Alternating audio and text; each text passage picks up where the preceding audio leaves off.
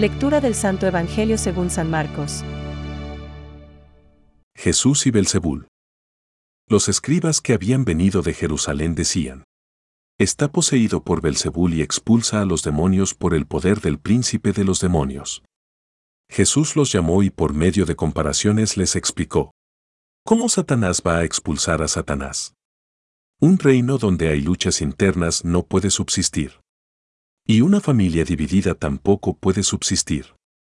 Por lo tanto, si Satanás se dividió, levantándose contra sí mismo, ya no puede subsistir, sino que ha llegado a su fin. Pero nadie puede entrar en la casa de un hombre fuerte y saquear sus bienes si primero no lo ata. Solo así podrá saquear la casa, les aseguro que todo será perdonado a los hombres. Todos los pecados y cualquier blasfemia que profieran. Pero el que blasfeme contra el Espíritu Santo no tendrá perdón jamás.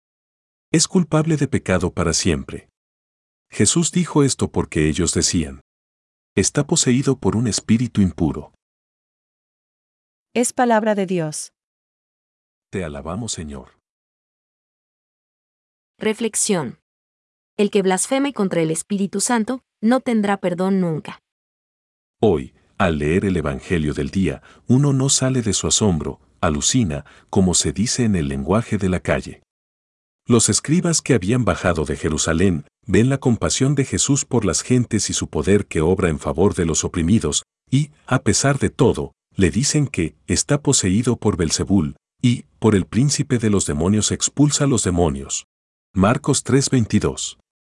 Realmente uno queda sorprendido de hasta dónde pueden llegar la ceguera y la malicia humanas, en este caso de unos letrados.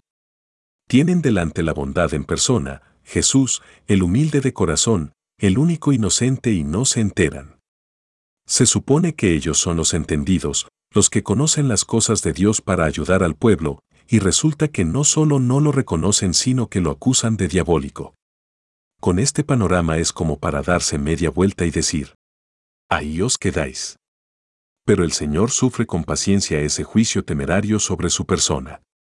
Como ha afirmado San Juan Pablo II, Él es un testimonio insuperable de amor paciente y de humilde mansedumbre. Su condescendencia sin límites le lleva, incluso, a tratar de remover sus corazones argumentándoles con parábolas y consideraciones razonables. Aunque, al final, advierte con su autoridad divina que esa cerrazón de corazón, que es rebeldía ante el Espíritu Santo, quedará sin perdón.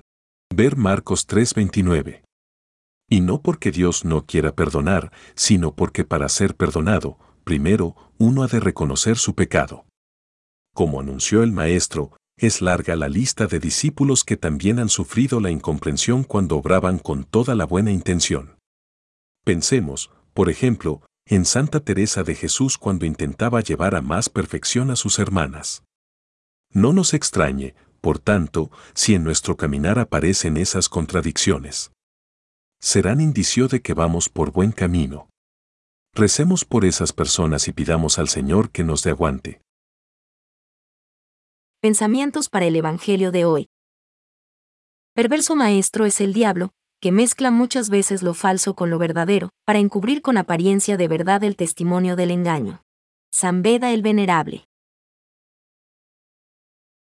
A esta generación y a muchas otras se les ha hecho creer que el diablo era un mito, la idea del mal. Pero el diablo existe y nosotros debemos combatir contra él. Aunque no estéis muy convencidos de ello. Francisco. Los signos que lleva a cabo Jesús testimonian que el Padre le ha enviado. Invitan a creer en Jesús. Por tanto, los milagros fortalecen la fe en aquel que hace las obras de su Padre. Estas testimonian que Él es Hijo de Dios. Pero también pueden ser vocación de escándalo. No pretenden satisfacer la curiosidad ni los deseos mágicos. A pesar de tan evidentes milagros, Jesús es rechazado por algunos. Incluso se le acusa de obrar movido por los demonios. Catecismo de la Iglesia Católica, número 548.